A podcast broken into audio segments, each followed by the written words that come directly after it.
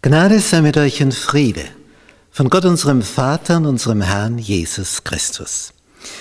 Wir studieren das Thema Erziehung, Bildung, Lektion 13. Himmel, Erziehung und Lernen in Ewigkeit.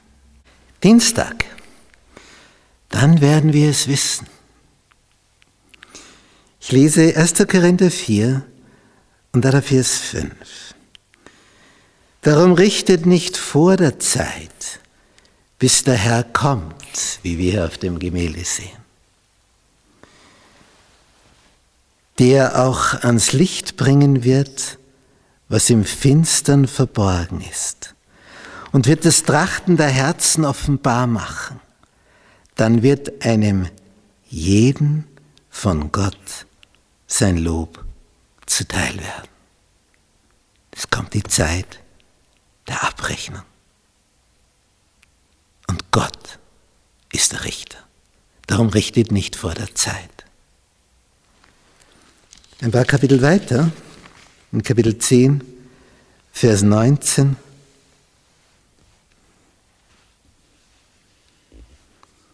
Dann gehen wir gleich zu Kapitel 13, zu Vers 12.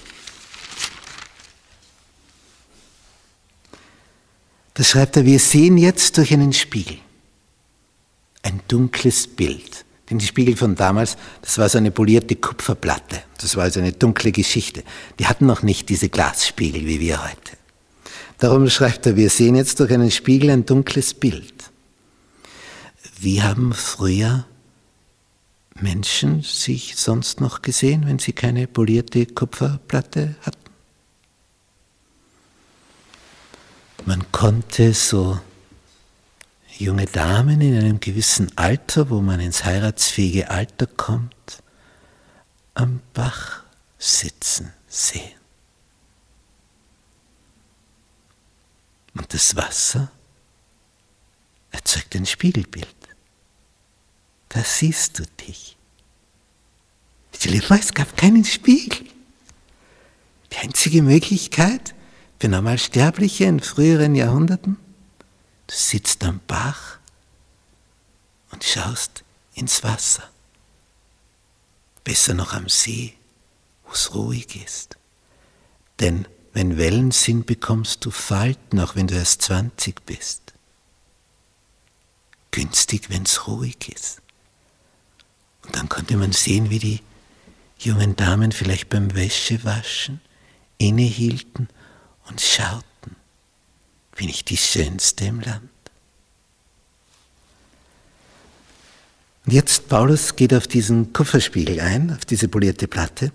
Wir sehen jetzt durch einen Spiegel ein dunkles Bild, dann aber von Angesicht zu Angesicht. Jetzt erkenne ich stückweise, dann aber werde ich erkennen, wie ich erkannt bin. Dann dann werden wir es wissen. Es ist so vieles, was uns hier verborgen bleibt. Corrie ten Boom, diese holländische Retterin von so vielen Juden, die dann auch deswegen eingesperrt wurde mit ihrer Schwester und ihrem Vater, der dann dort umgekommen ist im KZ durch die Nazis. Die hat viel Leid in jener Zeit erfahren, im Gefängnis. Und sie hat sich bei vielen gefragt, warum? Warum musste mein Vater dort sterben, der immer nur anderen Gutes getan hat? Und dann kam ihr ein Bild. Ein Teppich wird gewebt. Nicht Fäden hin, Fäden her, Fäden hin, Fäden her. Dein Lebensteppich. Und du betrachtest den so und sagst, na die Stelle hier, die gefällt mir aber nicht, die passt nicht ins Bild das, das war nicht etwas, was mir gefallen hat. Und jene auch nicht, das schon, aber das wieder nicht. Und dann, wenn du bei Gott bist, wird der Teppich umgedreht. Du hast ihn nur von der Rückseite gesehen. Da auf einmal merkst du, oh, so ein schönes Muster. Das ist mein Lebensteppich, den du, Herr, gewebt hast. Oh, danke. Danke. Wir sehen jetzt die Dinge nur stückweise, nur von der Rückseite. Dann wird es uns offenbart werden. Und so vieles, wo wir hier denken, ja, was bedeutet das? Was soll das? Dann wird es klar. Wir werden sagen, ach, deswegen, danke Herr, danke.